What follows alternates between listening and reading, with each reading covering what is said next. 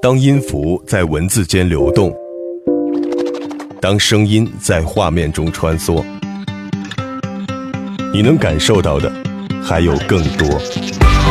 林夕的风格定制。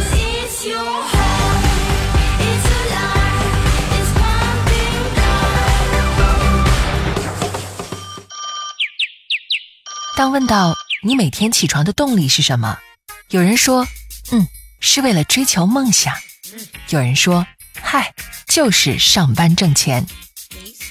日复一日辛苦工作，我们不愿意堵车，不想迟到，加班加点。除了梦想，除了金钱，这份工作还能带给我们什么呢？据说衡量理想工作的标准是以下四点：第一，有足够的钱；第二，有足够的个人时间；第三，符合自己的兴趣；第四，得到足够的社会尊重。你的工作符合这些标准吗？看看最近在上海的一则招聘启事：年薪十万，出国考察，缴纳四金。全职签约，想要得到这些，你需要做的就是看戏、找茬儿、发微博和深度游。这是上海剧场体验员的招聘启事，也被誉为上海最幸福的工作。现在已经有很多报名者进入到最后的挑战阶段。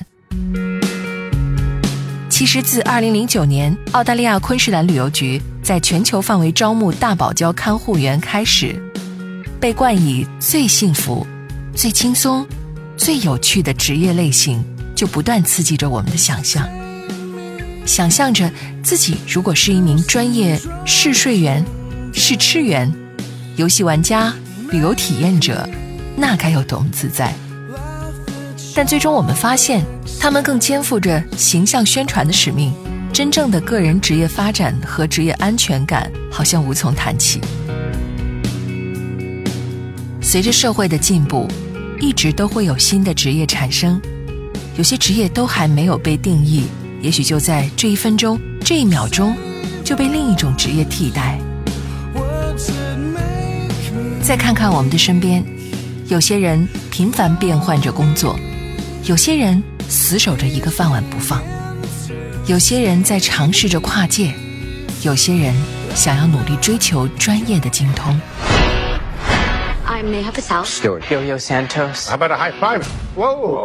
在今年上映的美国喜剧剧情片《实习大叔》，讲述了两位从销售界下岗的复古大叔，勇闯前所未见的极客世界的故事。无论在年龄上还是见识上，他们都和整个环境格格不入。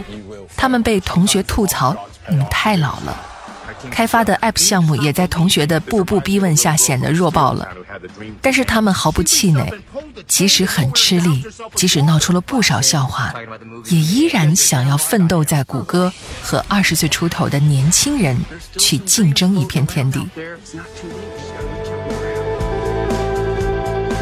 石油大王洛克菲勒说：“如果你是工作是一种乐趣，人生就是天堂。”如果你是工作是一种义务，人生就是地狱。我们从事的工作是单调乏味的，还是充实有趣的？很多时候，其实取决于我们对他的心境。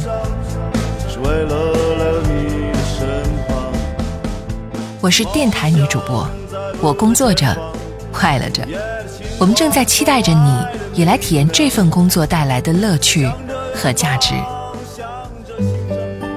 我想象有一天，我的搭档不再是岳教授。我想象有一天，我的身边多了一个他。我想象有一天，直播间的话筒不再孤独。